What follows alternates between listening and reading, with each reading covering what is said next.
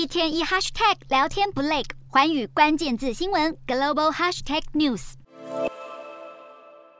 欧盟国家塞浦路斯二零一三年推出塞浦路斯投资计划，吸引外国人以投资房地产等方式获得黄金护照，只要达到两百五十万欧元的投资门槛，就可以取得塞国国籍。好，不过当地媒体在二零二零年就踢爆，有塞国的高级官员帮助具有犯罪前科的中国人，利用高额投资取得了护照，成为协助逃亡的帮凶。而调查当中更发现，其实。从从二零零七年到二零二零年，塞浦路斯政府没有完成充分的背景调查，就违法给予了六千七百多人国籍，而黄金护照计划更为塞浦路斯带来高达八十多亿欧元的收入。而如今涉入这一场重大弊案的高级官员，包含像是前国会议长以及议员们，现在也遭到颠覆国家、贿赂和贪污等罪名起诉，而案件将会在十月二十六号开始审理。